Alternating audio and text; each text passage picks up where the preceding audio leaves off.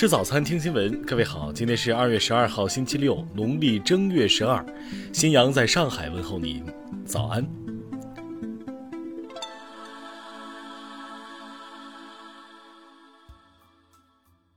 首先来关注头条消息：江西吉安曾女士近日在寻亲成功的张洋洋联系下，前往重庆求助。二零一九年四月，她的一双儿女在村里玩耍时失踪。当时女儿七岁，儿子五岁。曾女士一边外出寻找，一边尝试用社交平台来扩散寻亲消息。但她在直播寻亲时，却收到了不少骂声。很多网友不仅评论，还发私信指责她孩子丢了，还有心情开直播圈钱。曾女士的抖音账号目前有六万粉丝，她发布的视频都关于寻找孩子。他说自己拒绝了一些试图发布广告的商家。他表示，寻亲的账号不会做其他用途。听新闻早餐知天下大事。国家卫健委昨天通报，十一号新增本土确诊病例四十例，其中广西三十例均在百色市。香港昨天新增至少一千五百一十宗确诊，卫生防护中心表示，医疗系统已经超出负荷。香港特区政府政务司司长李家超表示，就疫情向内地提出五点请求，包括协助增加检测能力、提供家具、口罩等抗疫物资等。北京市疾控中心日前发布新版集中隔离医学观察点设置标准及管理基础指引，其中提到，指定专人统筹协调特殊群体就医、携宠物隔离等相关工作。国家卫健委日前表示。睡眠障碍疾病的发病率逐年上升，将增加投入，加强精神心理疾病专业领域的研究。十一号起，中国自西向东迎来新一轮大范围雨雪天气过程，华北等地有大范围降雪。昨天，中国气象局启动四级应急响应。日前，最高人民检察院依法以涉嫌受贿罪、利用影响力受贿罪，对原国家粮食局副局长徐明作出逮捕决定。该案正在进一步办理中。近期，铁矿石市场价格大幅上涨，期间多次出现异常波动。国家发改委表示，将加强监管，严厉打击恶意炒作等违法违规行为。下面来关注国际方面。美国国务院官网昨天发布公告，要求驻乌克兰大使馆的大部分美国雇员离开乌克兰，领事服务将暂停，包括护照、签证等常规服务。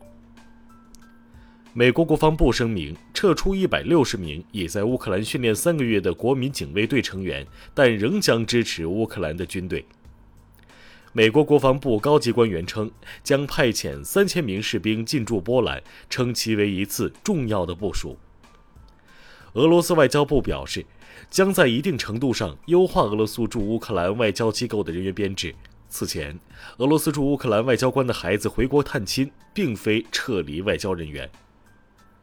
美国食品和药物管理局宣布，在审查最新临床试验数据后，决定暂缓批准为五岁以下儿童接种辉瑞新冠疫苗的紧急使用授权。美国总统拜登十一号签署行政令，解冻目前冻结在美国的约七十亿美元阿富汗资产，其中三十五亿美元将留在美国，用以赔偿九幺幺恐袭的受害者；另外三十五亿美元将成立信托基金，救济阿富汗民众。为应对疫情扩散，日本政府目前原则上仍然暂停所有外国人新的入境。但将在本月内对商务人士和留学生先行开放，每天入境外国人数将从一千人逐步提升。据澳大利亚考拉基金会估计，澳大利亚目前有不到五点八万只考拉，远低于二零一八年八万多只的水平。澳大利亚政府表示，将在未来四年投入五千万澳元，用以保护考拉的栖息地。下面来关注社会民生。昨天下午，沈阳一辆公交车发生爆炸，目前已致一人死亡，四十二人受伤。爆炸原因正在调查统计中。云南昭通三十岁女子高某在不满一岁时被拐卖到河南，独自寻亲十三年后，终于通过 DNA 比对找到亲人，昨天带着新婚的丈夫回乡。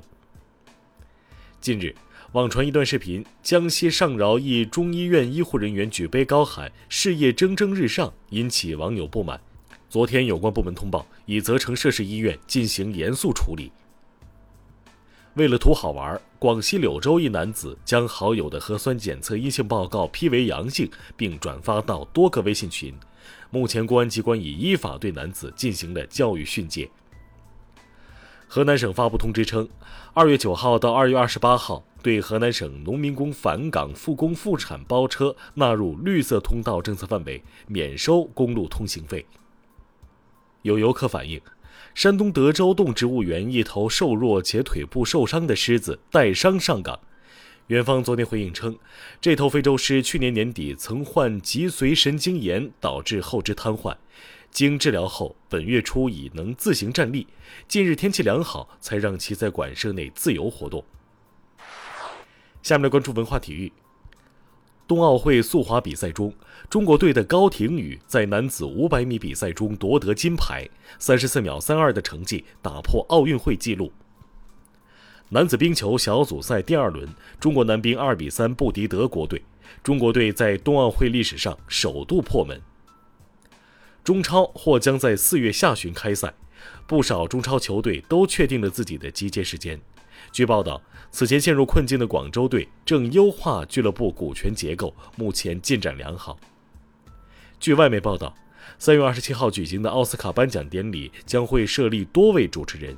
据分析，此举试图通过能吸引不同观众群体的主持人来挽救正在下滑的收视率。以上就是今天新闻早餐的全部内容。如果您觉得不错，请点击再看按钮。咱们明天不见不散。